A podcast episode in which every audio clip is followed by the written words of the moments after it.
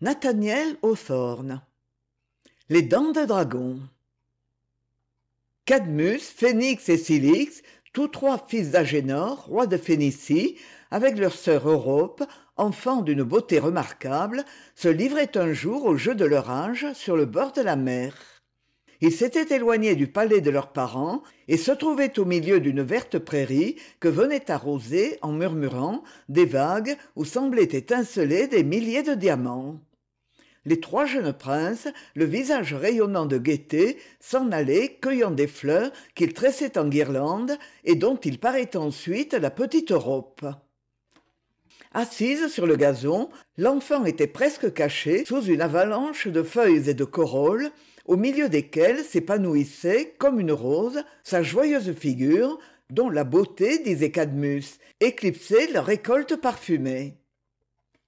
Soudain un papillon à brillantes couleurs vint à voltiger dans la prairie et aussitôt cadmus phénix et cilix se mirent à sa poursuite en criant que c'était une fleur qui avait des ailes europe un peu fatiguée d'avoir joué toute la journée ne se joignit point à ses frères dans la chasse entreprise contre le papillon mais demeura à la place où il l'avait laissé et pencha la tête en fermant les yeux. Pendant quelques instants elle prêta l'oreille au doux bruissement des vagues. Une voix paraissait en sortir et dire en se prolongeant chut chut! comme pour l'inviter au sommeil mais la jolie enfant commençait à peine à s'assoupir lorsqu'elle entendit un bruit de pas sur le gazon à côté d'elle. Elle lança aussitôt un regard furtif à travers les fleurs qui la couvraient et aperçut un taureau blanc comme la neige. D'où pouvait venir ce taureau? Europe était restée longtemps avec ses frères à jouer sur l'herbe. Il n'avait vu ni taureau ni aucun autre animal dans ces parages non plus que sur les collines environnantes cadmus mon frère s'écria-t-elle en surgissant d'un monceau de lys et de roses. Phénix cilix où êtes-vous tous? Au secours au secours venez donc chasser ce taureau! Mais ses frères se trouvaient trop loin et d'ailleurs la frayeur paralysait sa voix. Elle ne put se faire entendre elle s'arrêta immobile sa bouche gracieusement entr'ouverte et les joues aussi pâles que les lys mêlés à ses guirlandes néanmoins ce fut plutôt l'apparition subite que l'aspect effrayant du taureau qui causa à europe une si vive émotion. En le regardant plus attentivement elle remarqua que c'était un très bel animal. Elle trouva même que sa tête avait une certaine expression de grâce et d'amabilité quant à son souffle celui des bestiaux vous savez a toujours quelque chose d'agréable. Il exhalait un parfum tel qu'on pouvait supposer que ce taureau n'avait jamais brouté que des boutons de rose ou tout au moins les fleurs de trèfle les plus délicates et les plus choisies. Jamais taureau n'avait eu des yeux aussi brillants et aussi tendres des cornes d'ivoire aussi polies. Il commença à caracoler et à bondir avec gentillesse autour de l'enfant qui en le voyant folâtrer avec tant de souplesse et de légèreté le considéra bientôt avec autant de sécurité que si c'eût été un innocent petit agneau. Peu à peu elle s'habitua à ceux qui lui avaient d'abord causé de la frayeur. Elle en vint même à caresser avec sa petite main blanche le front du gracieux animal. Et enlevant les guirlandes de fleurs qui ornaient sa propre tête elle en entourait son col et ses cornes d'ivoire puis elle lui offrit quelques pousses d'herbe qu'il accepta et qu'il mangea non comme un taureau affamé mais comme pour montrer à l'enfant qu'il voulait lui plaire en accueillant avec plaisir ce qu'elle avait touché. En vérité ce taureau était la créature la plus gracieuse la plus douce et la plus belle que l'on pût imaginer et l'on aurait pu trouver un compagnon de jeu plus aimable pour une petite fille dès que le noble animal pourvu d'une intelligence réellement étrange s'aperçut qu'europe n'éprouvait plus de frayeur sa joie devint extrême. Il se mit alors à gambader de tous côtés dans la prairie et à exécuter des bonds d'une légèreté comparable à celle d'un oiseau voltigeant de branche en branche. Il s'enlevait de terre avec une telle aisance que vous l'eussiez cru capable de s'envoler dans l'espace à peine si ses pieds laissaient leur empreinte sur l'herbe fine du gazon. D'une blancheur éclatante et sans tache il ressemblait à un tourbillon de neige ballotté par le vent. Une fois il s'emporta avec tant de rapidité et courut si loin qu'europe craignit de ne plus le revoir et elle le rappela en criant de toutes ses forces reviens! Oh reviens charmant animal! Tiens voici une jolie fleur de trèfle et alors il fallait voir la reconnaissance de l'agile taureau qui exprima sa joie en bondissant plus haut que jamais. Il revint au galop et arrivé près d'europe inclina sa tête devant elle comme pour saluer la fille d'un roi ou comme pour sanctionner par son geste cette importante vérité qu'une petite fille est une reine pour tout le monde non seulement il inclina son front mais il s'agenouilla aux pieds de l'enfant en faisant de petits signes de tête et en prenant des poses séduisantes dont elle interpréta la signification aussi clairement que si des paroles les eussent accompagnées viens charmant enfant voulait-il dire viens que je te porte sur mon dos au premier moment où elle crut comprendre cette invitation europe recula puis elle réfléchit qu'il ne pouvait y avoir de danger à s'abandonner à un animal aussi docile et aussi affectueux qui après une petite course la laisserait descendre aussitôt qu'elle en manifesterait le désir. Quelle serait la surprise de ses frères en la voyant courir à travers la prairie à cheval sur un taureau? Et quelle bonne partie ils feraient en montant chacun à leur tour ou en grimpant tous les quatre à la fois sur l'animal complaisant? Ce seraient des cris de joie et des éclats de rire qui pourraient se faire entendre jusqu'au palais du roi agénor pourquoi donc hésiterais je pensa-t-elle. Et jetant un regard à la dérobée elle entrevit cadmus phénix et cilix toujours occupés à la poursuite du papillon presque à l'extrémité de la prairie. Monter sur le dos du taureau serait le meilleur moyen de les joindre. Elle s'avança d'un pas vers lui et le voyant si joyeux de cette marque de confiance elle ne balança plus. Légère comme un écureuil elle s'élança en se cramponnant avec ses petites mains aux cornes d'ivoire de peur de tomber doucement gentil taureau là doucement dit-elle tant soit peu effrayée de se sentir tant d'audace ne galope pas trop fort fier de cet agréable fardeau le taureau bondit avec vigueur et retomba léger comme une plume à ce point que la petite princesse ne ressentit pas la moindre secousse lorsque ses pieds touchèrent le sol. Puis il se prit à parcourir la plaine fleurie où les trois petits princes venaient de réussir dans leur chasse. Europe jetait des cris d'allégresse. À la vue de la jeune fille grimpée sur un taureau blanc phénix cadmus et cilix s'arrêtèrent tout ébahis ne sachant pas s'ils devaient s'effrayer ou envier le plaisir de leur sœur. La gracieuse et innocente bête se livra à toutes sortes de cabrioles autour des enfants avec autant de souplesse qu'un jeune chat. Je dis innocente car qui aurait pu suspecter ses intentions? Europe cependant ne cessait de regarder ses frères en leur adressant des sourires et des signes de tête et l'on pouvait voir un certain air de majesté répandu sur sa charmante figure enfantine. Au moment où le taureau s'enlevait pour galoper encore par la prairie l'enfant étendit la main en signe d'adieu comme si elle partait pour un long voyage et devait être longtemps sans revoir ses frères adieu! répondirent cadmus phénix et cilix en criant tous trois ensemble et pourtant malgré l'air heureux reflété sur son visage il subsistait au fond de son cœur un reste de crainte. Aussi son dernier regard où se lisait une certaine expression d'inquiétude communiqua t il aux trois petits garçons une émotion semblable à celle qu'ils auraient éprouvée s'ils avaient réellement vu partir leur sœur pour toujours? Or que pensez-vous que fit le taureau?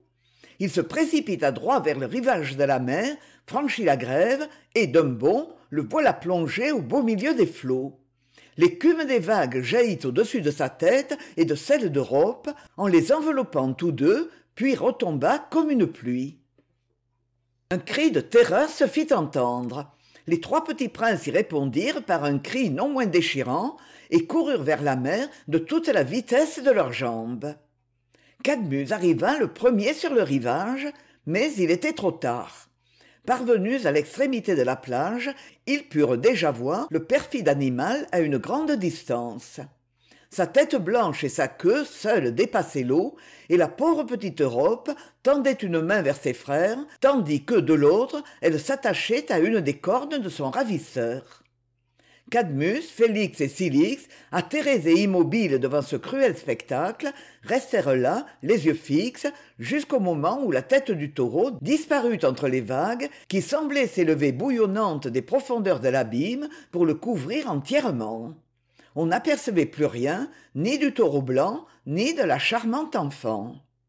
C'était comme vous voyez pour les trois frères une bien triste nouvelle à annoncer à leurs parents le roi agénor leur père régnait sur tout le pays. Mais il aimait sa fille europe plus que son royaume plus même que ses autres enfants ou que toute autre chose au monde. Aussi lorsque cadmus et ses deux frères vinrent lui apprendre l'enlèvement de leur sœur avec les circonstances que nous avons décrites le roi fut transporté de douleur et de rage. Bien que la nuit commençât à étendre ses ombres il leur ordonna d'aller immédiatement à sa recherche ne reparaissez jamais à ma présence cria-t-il si vous ne me ramenez ma chère petite europe sans elle je n'ai plus de bonheur. Partez je ne consens à vous revoir que si vous revenez avec elle en prononçant ces mots le roi agénor dont le caractère était emporté à l'excès leur lança un regard terrible et les pauvres enfants sans même se hasarder à demander leur souper sortirent précipitamment du palais et s'arrêtèrent quelques minutes à la porte pour se consulter sur les lieux qu'ils iraient d'abord explorer. Leur mère la reine téléphassa n'avait pas assisté au récit lamentable qu'ils venaient de faire et tandis qu'ils étaient là plongés dans la consternation elle courut après eux et leur dit qu'elle voulait elle aussi aller à la recherche de sa fille oh non mère! s'écrièrent les enfants la nuit est sombre. Qui sait les difficultés et les périls que nous avons affrontés chers enfants! répondit la malheureuse reine en pleurant amèrement c'est encore une raison pour laquelle je dois vous accompagner s'il me fallait vous perdre aussi comme ma bien-aimée europe que deviendrais-je hélas? Et moi aussi permettez-moi de me joindre à vous leur dit leur camarade Tassus en accourant vers eux. Tassus était le fils d'un marin du voisinage. Élevé avec les jeunes princes il éprouvait pour eux une tendre amitié et portait à europe une affection particulière.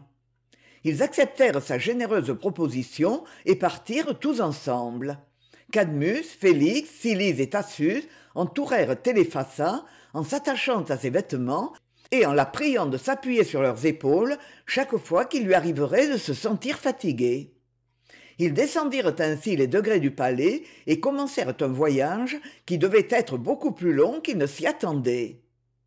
Au moment où ils partaient le roi agénor parut à la porte avec un serviteur qui le précédait une torche à la main et leur cria à travers les ténèbres souvenez-vous bien de ne jamais remonter ces degrés sans me ramener mon enfant jamais! dit en sanglotant son épouse et ses trois filles avec Tassus ajoutèrent jamais jamais jamais jamais! Ils tinrent parole. Les années se succédèrent et le roi agénor solitairement retiré au fond de son splendide palais ne cessait de prêter l'oreille au moindre bruit du dehors espérant toujours entendre ou la voix de la reine ou les pas de ses fils et de leurs camarades Tassus avec les doux et joyeux accents de sa bien-aimée europe. Si longue fut sa vaine attente que lors même qu'il serait revenu le roi n'eût reconnu ni la voix de téléphassa ni celle de ses enfants dont avaient pourtant retenti si souvent les voûtes du palais mais laissons le roi agénor tristement assis sur son trône poursuivre cette mère désolée et ses quatre compagnons de voyage. Ils marchèrent dans les directions les plus opposées et les plus lointaines franchirent les montagnes traversèrent les fleuves et les mers. En tout lieu ils demandèrent si l'on n'avait point entendu parler d'europe. À telle question les gens de la campagne interrompaient pour un moment leur travail et paraissaient extrêmement surpris il n'en revenait pas de voir une femme la tête ornée d'une couronne et les épaules couvertes d'un long manteau parcourir le pays en compagnie de quatre jeunes garçons et se livrer à une semblable recherche. En effet téléphassa dans sa précipitation n'avait pas eu le temps de se débarrasser de son costume de cour personne ne pouvait lui fournir de renseignements sur europe. Nul n'avait vu une petite fille vêtue en princesse et montée sur un taureau blanc comme la neige qui galopait avec la rapidité du vent. Il est impossible de vous dire combien de temps la noble exilée ses trois fils cadmus phénix et cilix avec thasus leur camarade errèrent ainsi à l'aventure sur les grandes routes par les chemins de traverse et le long des sentiers ou s'égarèrent au milieu des solitudes. Toujours est-il qu'avant d'atteindre un lieu de repos leurs riches vêtements furent usés. Ils portaient sur leur personne les traces d'une marche longue et fatigante. La poussière de bien des contrées se fût amassée sur leurs chaussures si l'eau des rivières qu'ils traversaient ne l'eût fait disparaître.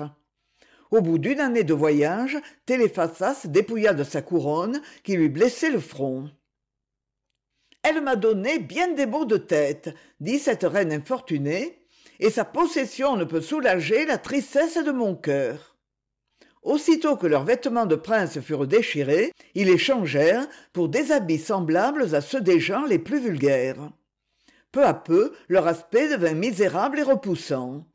Cette souveraine ses trois fils et un jeune seigneur qui jadis possédaient un palais pour demeure et de nombreux domestiques attachés à leur service avaient plutôt l'air d'une famille bohémienne livrée au vagabondage. Les princes el-rami commençaient déjà à devenir de grands jeunes gens à la face brunie par le soleil. Chacun d'eux était armé d'une épée pour se défendre dans les dangers du voyage. Souvent ils s'empressaient de faire agréer leur service à quelques fermiers qu'ils aidaient à recueillir sa moisson et la reine téléphassa jadis occupée uniquement à tisser des fils de soie et d'or dans ses appartements splendides et employait ses bras à lier des gerbes. Leur offrait-on un salaire ils secouaient la tête en guise de refus et ne demandaient que des nouvelles d'europe il y a assez de taureaux dans mes pâturages répliquait le vieux fermier mais je n'ai jamais entendu parler d'un animal semblable à celui que vous décrivez un taureau blanc comme la neige avec une petite princesse sur le dos. J'en suis bien fâché mes braves gens mais nous n'avons jamais vu pareille chose dans nos contrées. Enfin quand un léger duvet commença à poindre sur sa lèvre phénix se sentit fatigué d'errer çà et là sans résultat. Aussi un jour comme il passait à travers une plaine agréable et solitaire il s'assit sur un monticule couvert de mousse je ne peux pas aller plus loin dit-il. C'est folie d'user notre vie à parcourir comme nous le faisons tant de pays différents sans jamais trouver un asile à la fin de la journée. Notre sœur est perdue perdue pour toujours. Elle a probablement péri dans la mer ou sur quelque rivage que le taureau blanc l'ait transportée. Il s'est aujourd'hui écoulé tant d'années qu'elle doit nous avoir oubliés tout à fait. Nous n'aurions plus son affection peut-être même ne nous reconnaîtrait elle plus puisque mon père nous a défendu de revenir à son palais je vais me construire ici une cabane avec des branches d'arbres et j'y demeurerai. Eh bien mon fils phénix dit téléphassa avec une expression de tristesse vous êtes maintenant un homme et vous êtes maître de vos actions. Quant à moi j'irai encore à la recherche de ma pauvre enfant. Et nous irons tous les trois avec vous s'écrièrent cadmus cilix et leur fidèle ami cependant avant de poursuivre leur voyage ils aidèrent phénix à se construire une habitation. On vit s'élever une espèce de berceau champêtre recouvert de branches d'arbres dont la vigoureuse végétation eut bientôt formé un toit solide. À l'intérieur étaient ménagées deux chambres d'une apparence agréable. Dans l'une se trouvait un monceau de mousse disposé pour servir de lit dans l'autre un couple de sièges rustiques fabriqués d'une façon assez étrange à l'aide de racines tortues ou contournées avec art. Ce modeste réduit avait un air si confortable que téléphassa et ses compagnons ne purent s'empêcher de soupirer en pensant qu'il leur fallait encore errer par le monde au lieu de passer le reste de leur vie dans une retraite aussi séduisante que celle qu'ils avaient construite pour phénix au moment où ils lui dirent adieu celui-ci ne put s'empêcher de verser quelques larmes. Peut-être regrettait-il de ne plus les accompagner. La place qu'il avait choisie pour sa demeure était réellement digne d'admiration. Peu à peu s'y rencontrèrent d'autres étrangers privés de leur patrie. Voyant aussi combien le site était délicieux ils se mirent à imiter phénix et se bâtirent des cabanes dans son voisinage bientôt ces habitations formèrent une cité au centre de laquelle s'éleva un beau palais de marbre où résidait phénix revêtu d'une robe de pourpre et portant une couronne d'or sur la tête. Les habitants de la nouvelle colonie ayant reconnu qu'il était de sang royal l'avaient choisi pour leur souverain. Le premier décret rendu par le roi phénix ordonnait que si une jeune fille venait à traverser le royaume montée sur un taureau d'une blancheur éclatante ses sujets la traitassent avec le plus grand respect et la conduisissent immédiatement au palais. Vous pouvez voir par cette circonstance que félix n'était pas sans remords quand il se rappelait qu'il avait abandonné sa mère et ses compagnons au milieu de leurs laborieuses recherches pour jouir du repos et de l'abondance. De leur côté plus d'une fois à la fin d'un long jour de marche téléphassa cadmus silis et thasus se reportaient par le souvenir vers les lieux charmants où ils avaient laissé phénix. C'était pour eux une pensée amère chaque matin quand ils se disaient qu'il leur fallait se remettre en route et que bien des nuits encore viendraient voiler leurs espérances de la veille. Leur cœur se remplissait de pensées amères. Ces réflexions les jetaient dans une mélancolie extrême. Mais stylix plus que tous était en proie au désespoir À la fin un matin au moment où ils prenaient chacun leur bâton de voyage il leur adressa la parole en ces termes ma chère mère toi mon bon frère et toi mon ami thasus il me semble que nous sommes comme des gens poursuivis par un rêve. Notre vie n'a plus de but réel. Il y a si longtemps que le taureau blanc a emporté ma sœur europe que j'ai oublié ses traits et le son de sa voix bien plus j'en suis arrivé à douter même si elle exista jamais. Qu'elle ait vécu ou non je suis convaincu qu'elle ne vit plus aujourd'hui. Notre persévérance à la chercher est à mes yeux une folie et un sacrifice inutile. Quand nous la retrouverions aujourd'hui ce serait déjà une femme et elle nous regarderait comme des étrangers.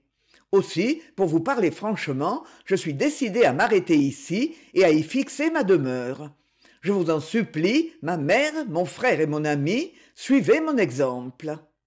Quant à moi jamais dit téléphassa et malgré cette résolution si ferme la pauvre reine était si épuisée de fatigue qu'à peine elle était capable de mettre un pied devant l'autre. Au fond de mon cœur europe est toujours la charmante enfant au teint de rose qui courait çà et là cueillant des fleurs il y a déjà bien des années. C'est toujours pour moi une petite fille elle ne m'a pas oublié. Le jour la nuit pendant la marche pendant le repos j'entends toujours sa voix enfantine m'appeler mère mère! S'arrête ici qui voudra mais moi je ne dois point m'arrêter. Je ne m'arrêterai pas non plus dit cadmus tant qu'il plaira à ma chère mère de continuer sa route. Et le fidèle thasus de son côté n'hésita pas à leur tenir compagnie cependant ils restèrent quelques jours avec Silix et l'aidèrent à construire un abri rustique semblable à celui auquel ils avaient travaillé pour phénix.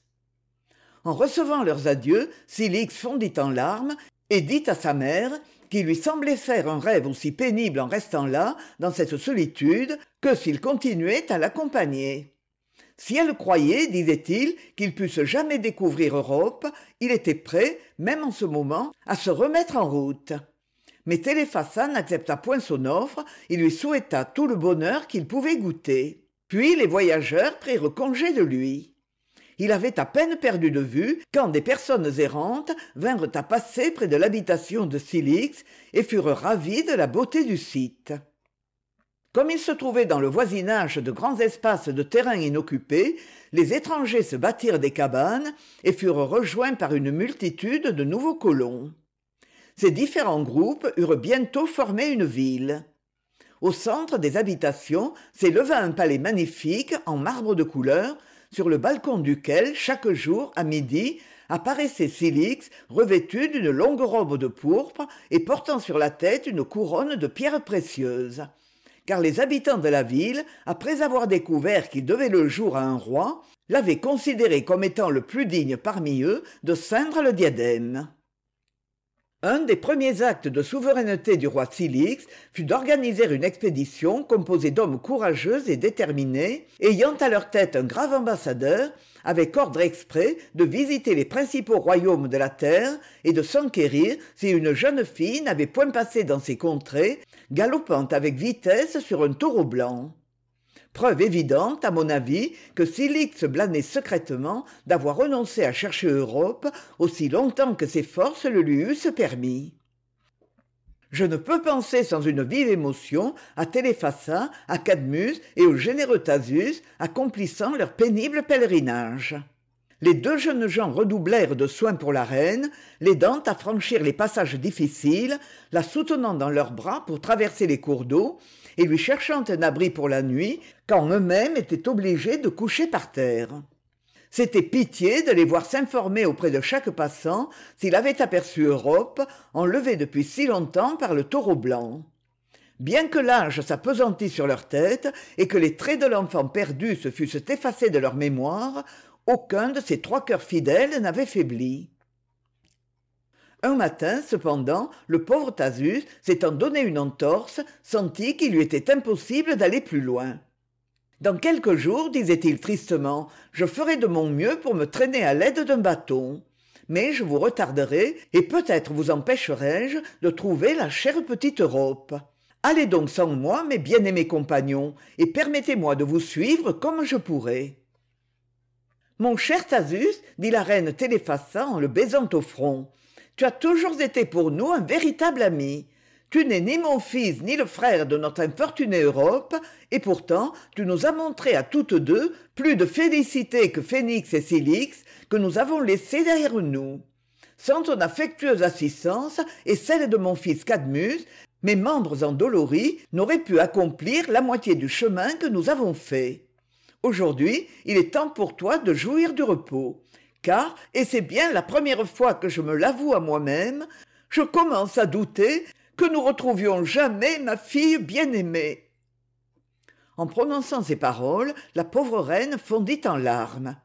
C'était en effet pour son cœur de mère une cruelle épreuve de confesser que ses espérances s'évanouissaient. Depuis ce jour-là cadmus observa qu'elle ne marchait plus avec la même énergie. Elle s'appuyait plus pesamment sur son bras avant de se séparer de thasus cadmus l'aida à se construire une habitation. Téléphassa trop faible pour mettre avec eux la main à l'œuvre se contenta de donner des conseils sur les dispositions intérieures de façon à rendre aussi commode qu'elle le pouvait être une cabane faite de branches d'arbres. Thasus cependant ne passa pas solitairement sa vie entière dans cette demeure car il lui arriva comme à phénix et à Silix, que d'autres voyageurs sans abri passèrent par là s'y plurent et se bâtirent des habitations dans le voisinage. C'est ainsi que dans le cours de quelques années s'éleva une autre cité florissante. Au milieu de la place principale on admirait un palais en pierre rouge résidence royale de thasus le nouveau souverain assis sur un trône les épaules couvertes d'un long manteau de pourpre et la couronne en tête y rendait la justice à ses sujets.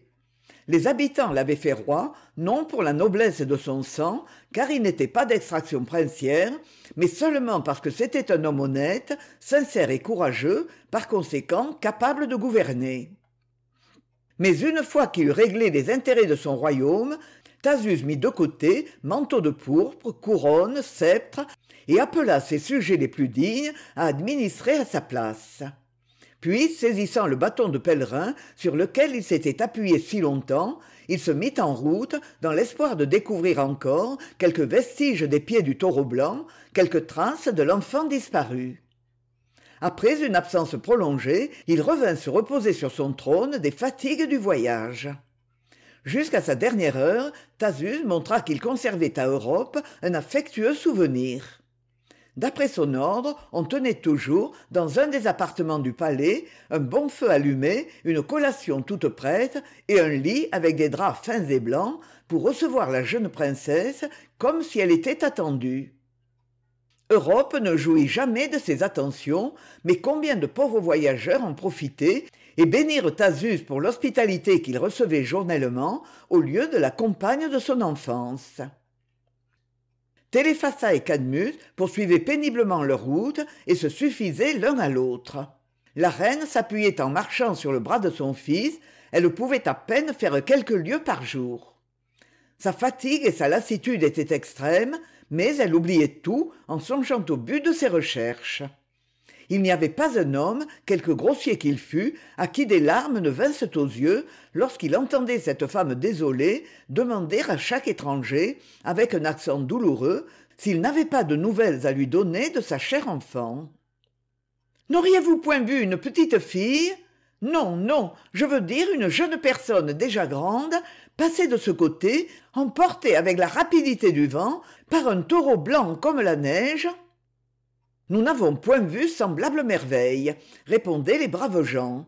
Et plus d'une fois prenant cadmus à part il murmurait à son oreille est-ce que cette femme a l'air si noble et si mélancolique est votre mère? Bien sûr la pauvre dame n'est pas dans son bon sens.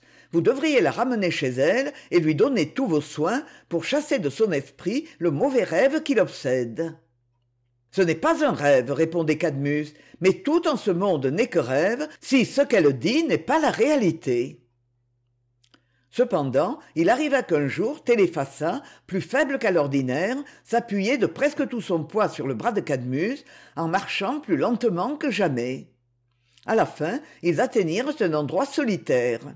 Là elle dit à son fils qu'elle avait besoin de s'étendre à terre et d'y prendre un long et doux repos un doux un long repos répéta-t-elle en arrêtant sur cadmus un regard plein de tendresse. Oui mon fils bien-aimé un doux repos et bien long. Aussi long que vous voudrez ma mère chérie répondit cadmus. Téléphassa le pria de s'asseoir sur l'herbe à ses côtés puis lui serrant la main mon fils! reprit-elle avec une expression indicible d'abattement et d'amour ce repos dont je veux parler sera bien long en vérité et tu ne dois pas en entendre la fin. Mon cher cadmus tu ne me comprends pas. Il faut que tu creuses un tombeau dans cet endroit et que tu y déposes le corps épuisé de ta mère. Mon pèlerinage est accompli désormais. Cadmus fondit en larmes et pendant longtemps se refusa à croire que sa mère bien-aimée dût lui être enlevée mais téléphassa tout en le couvrant de baisers parvint à lui faire comprendre qu'il valait mieux pour elle être délivrée des fatigues des désenchantements et des peines dont sa vie avait été abreuvée depuis la perte de sa fille. Cadmus contint sa douleur et écouta religieusement les dernières paroles de la mourante cher enfant dit-elle tu as été le fils le plus tendre qu'ait jamais eu une mère ici-bas et jusqu'à la fin ton affection ne s'est pas démentie quel autre fils aurait avec autant de patience supporté mes infirmités? C'est à ton amour filial que je dois ne pas avoir succombé dans une de ces vallées ou sur une de ces collines lointaines que nous avons traversées il y a longtemps. Mais aujourd'hui tout est fini et tu dois mettre un terme à tes recherches. Quand tu auras couché ta mère dans sa tombe va à delphes et là consulte l'oracle sur ce qu'il te reste à faire oh ma mère ma mère s'écria cadmus si au moins vous aviez pu avant ce moment contempler une seule fois ma sœur. Maintenant peu importe répondit téléphassa et un sourire passa sur ses lèvres. Je vais dans un monde meilleur et tôt ou tard j'y rencontrerai ma fille. Mes petits auditeurs je ne veux pas vous attrister en vous racontant les détails de la mort et de l'ensevelissement de cette tendre mère j'ajouterai seulement que ce sourire s'épanouit de plus en plus sur ses traits. Il resta même fixé après la mort. Aussi cadmus demeura-t-il convaincu qu'aussitôt entrée dans ce monde meilleur dont elle lui parlait elle avait reçu europe dans ses bras. Il planta quelques fleurs sur la tombe de sa mère puis il partit espérant qu'elles y pousseraient et qu'elles y embelliraient le tertre funèbre quand il se serait éloigné après avoir accompli ce pénible devoir il s'achemina tout seul désormais vers le fameux oracle de delphes selon les conseils de téléphassa. En suivant la route qui y conduisait il demanda encore aux gens qu'il rencontrait s'ils avaient aperçu europe. Il reçut différentes réponses. Un marin lui affirma qu'il avait entendu parler à une époque déjà éloignée et dans un pays fort lointain d'une certaine histoire de taureau blanc cet animal avait été vu traversant la mer à la nage et emportant sur son dos une enfant couronnée de fleurs flétries par l'écume des vagues. Il ne savait pas ce qu'étaient ensuite devenus le taureau et l'enfant. Cadmus surprenant un coup d'œil malicieux du narrateur soupçonna qu'il cherchait à se moquer de lui et qu'il n'avait en réalité jamais rien entendu raconter sur ce sujet le pauvre cadmus trouvait son voyage solitaire bien plus pénible que lorsqu'il avait à soutenir les pas de sa mère bien-aimée. Son propre cœur lui semblait si lourd vous comprendrez cela qu'il trouvait parfois au-dessus de ses forces de le porter plus loin. Mais ses membres avaient acquis par l'exercice un développement et une activité remarquables tout en marchant avec agilité il pensait au roi agénor à la reine téléphassa à ses frères à son ami thasus qu'il avait tous laissés derrière lui l'un ici l'autre un peu plus loin. Quant à les revoir la possibilité ne lui en venait point à l'esprit. Un jour qu'il était plein de ces souvenirs il arriva en vue d'une haute montagne nommée le parnasse par les habitants de cette contrée et précisément sur le penchant de cette montagne était situé delphes où se rendait notre voyageur. Ce lieu célèbre passait pour être exactement le centre du monde. La place où se tenait l'oracle était une cavité dans le flanc de la montagne recouverte au temps de la visite de cadmus de broussailles sauvages qui lui rappelèrent les berceaux de branchages qu'il avait aidé à construire pour phénix et pour cilix puis plus tard pour à une époque plus récente comme les voyageurs venaient en foule adresser des questions à l'oracle on bâtit à l'endroit même un spacieux temple de marbre. Mais comme je vous l'ai dit au jour de cadmus il existait seulement un ombrage épais formé par des arbrisseaux dont les rameaux entrelacés cachaient l'ouverture mystérieuse